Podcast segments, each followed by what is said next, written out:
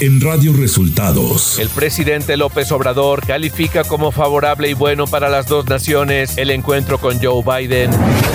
Empresarios de Estados Unidos invertirán en México 40 mil millones de dólares en lo que resta del sexenio de López Obrador.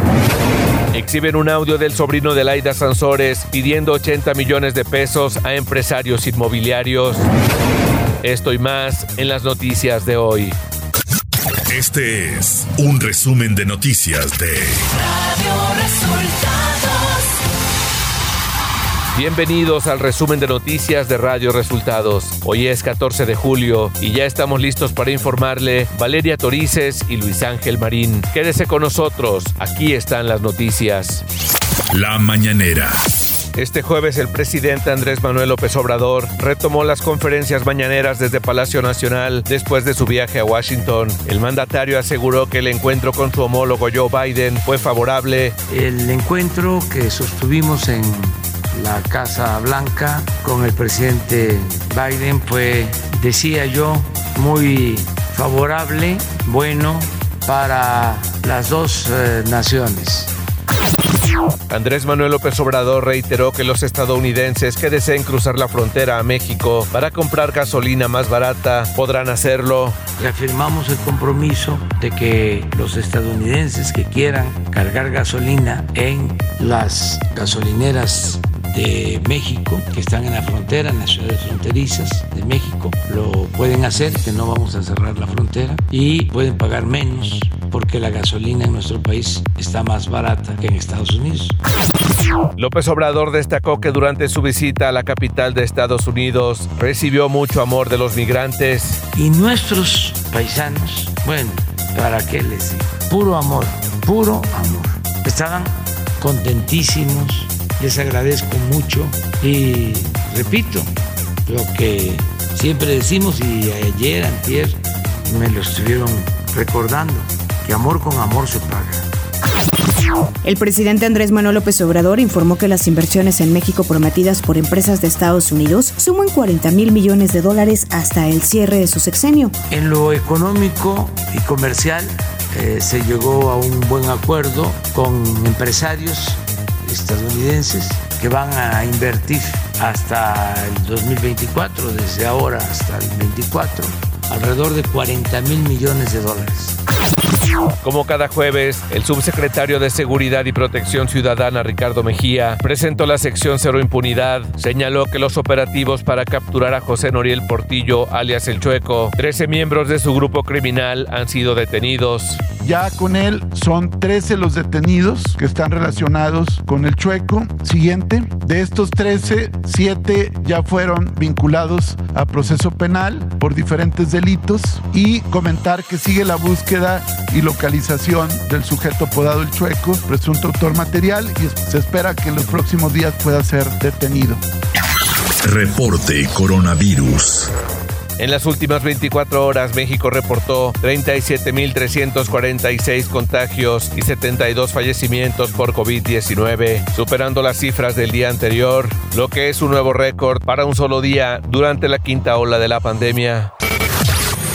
Radio Resultados Nacional. El diario español El País dio a conocer nuevos audios e información que revela cómo la Fiscalía General de la República vigiló e intervino llamadas de la familia de Emilio Lozoya Austin y cómo fueron las negociaciones que Emilio Lozoya Talman tuvo para obtener beneficios para su esposa y su hijo, el exdirector de Pemex. Tras la reunión entre los presidentes de México Andrés Manuel López Obrador y de Estados Unidos Joe Biden, el empresario mexicano Carlos Slim la calificó de extraordinaria porque se acordaron pasos importantes para mejorar la eficacia de la relación, el desarrollo y la inversión bilateral. Jaime Bonilla acudió la mañana de este miércoles al Senado para estar presente en la Comisión Permanente del Congreso de la Unión. Esto pese a que la Sala Regional Guadalajara del Tribunal Electoral del Poder Judicial de la Federación determinó que el político no podía reincorporarse como senador, ya que optó por ser gobernador. La presidenta de la mesa directiva del Senado, Olga Sánchez Cordero, le pidió a Bonilla que no se presentara en la sesión de la Comisión Permanente, pues enfatizó que se debe esperar a la sentencia de la Sala Superior del Tribunal Electoral del Poder Judicial de la Federación para decidir su situación jurídica.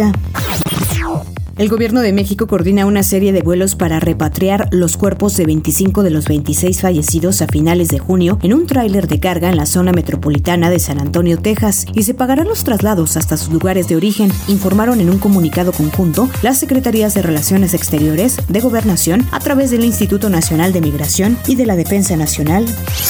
Economía y después de que la calificadora Moody's redujo la calificación crediticia de la Comisión Federal de Electricidad, la empresa a cargo de Manuel Bartlett consideró que esta decisión es parcial y fue influenciada por eventos temporales. A través de su cuenta de Twitter, Comisión Federal de Electricidad emitió una nota informativa en la que Manuel Bartlett puntualiza que la Comisión Federal de Electricidad cuenta con la solvencia operativa y financiera para garantizar el suministro de energía eléctrica, así como para hacer frente a sus obligaciones crediticias en tiempo y forma.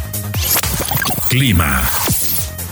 Este día el monzón mexicano ocasionará lluvias fuertes en el noroeste del territorio nacional. La onda tropical número 11 recorrerá el occidente del país y generará lluvias muy fuertes e intensas, descargas eléctricas y posibles granizadas en Nayarit, Jalisco, Colima, Michoacán y Guerrero. Canales de baja presión asociados con el ingreso de humedad de ambos océanos e inestabilidad de niveles altos de la atmósfera generarán durante la tarde lluvias fuertes a muy fuertes en zonas del noroeste y centro del país, incluido el Valle de México. La onda tropical número 12 recorrerá el sureste mexicano e interaccionará con un canal de baja presión en el suroeste del Golfo de México, generando lluvias fuertes a muy fuertes en dichas regiones, además de lluvias puntuales intensas en Veracruz, Oaxaca y Chiapas. Estas lluvias podrían originar un incremento en los niveles de ríos y arroyos, deslaves e inundaciones en zonas bajas de las entidades mencionadas. Ciudad de México. La jefa de gobierno de la Ciudad de México, Claudia Sheinbaum, firmó un convenio histórico con los gobernadores de Michoacán, Alfredo Ramírez Bedoya, y del Estado de México, Alfredo del Mazo, para mejorar el suministro de agua en la zona metropolitana y mejorar las condiciones de agricultores de Zitácuaro. Por primera vez, la capital del país y el Estado de México aportarán cerca de 300 millones de pesos para invertir en Michoacán, destacó la mandataria capitalina. El Instituto Electoral de la Ciudad de México presentó ante la Suprema Corte de Justicia de la Nación una controversia constitucional en contra de la reforma al Código de Instituciones y Procedimientos Electorales que aprobó a finales de mayo el Congreso Capitalino, informó el consejero electoral Ernesto Ramos, quien dijo que se busca defender la autonomía de la institución y la protección de derechos de la ciudadanía. Información de los estados. Se dieron a conocer en redes sociales dos audios en los que presuntamente Gerardo Sánchez Sansores, sobrino de la gobernadora de Campeche, Laida Sansores, y subsecretario en la Secretaría de Gobierno de ese estado, pide sobornos hasta por 80 millones de pesos para otorgar permisos de construcción. Esto durante la gestión de Laida Sansores al frente de la alcaldía Álvaro Obregón. Por el delito de violación a la intimidad sexual, fue vinculada a proceso Jessica N., acusada de compartir fotografías en las que su expareja se encuentra desnudo. Se trata del primer caso en México en el que la ley Olimpia se aplica a favor de un hombre, que la mujer lo exhibió para amenazarlo y negarle la convivencia con sus hijas. Esto ocurrió en Coahuila. La Fiscalía de Chihuahua dio a conocer que logró la captura de dos hombres, presuntos cómplices de José Noriel Portilla Gil, alias El Chueco, acusado del homicidio de dos sacerdotes jesuitas. De acuerdo con la información de las autoridades, los detenidos identificados como José Pablo M., alias El Barbas, de 24 años, y Alfredo Evaristo A., alias La Chispa, de 36 años, estarían involucrados en la inhumación clandestina de Paul Osvaldo Berreyes Rábago. Benito N., alias el comandante, quien era miembro activo de la Agencia Ministerial de Investigación Criminal de Sonora, fue detenido por agentes de la Fiscalía General de la República. Esto como resultado de una operación conjunta realizada por elementos de los tres niveles de gobierno, quienes ejecutaron la orden de detención provisional con fines de extradición en contra del detenido. El secretario de Seguridad Pública de Nuevo León, Aldo Fassi, dejará el cargo como titular de la corporación policíaca este viernes debido a complicaciones en su salud, ya que padece leucemia desde 2009. El funcionario del gobierno de Samuel García dio a conocer que en sus últimos exámenes los resultados no fueron favorables y debe iniciar un tratamiento de inmediato. Radio Resultados Internacional.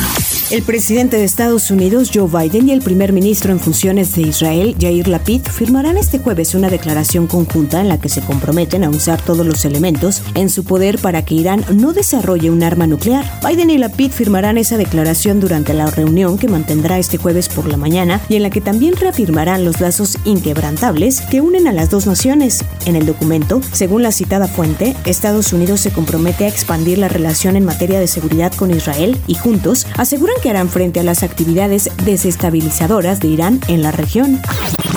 El número de casos nuevos de coronavirus reportados en todo el mundo subió por quinta semana consecutiva, mientras que el número de muertes se mantuvo relativamente estable. Según informó el jueves la Organización Mundial de la Salud, informó de 5.7 millones de nuevos contagios confirmados la semana pasada, un incremento del 6%, se registraron 9.800 muertes, una cifra similar a la de la semana anterior. El director general de la OMS, Tedros Adhanom, dijo esta semana que la pandemia seguía siendo una emergencia global y que estaba preocupado por el aumento.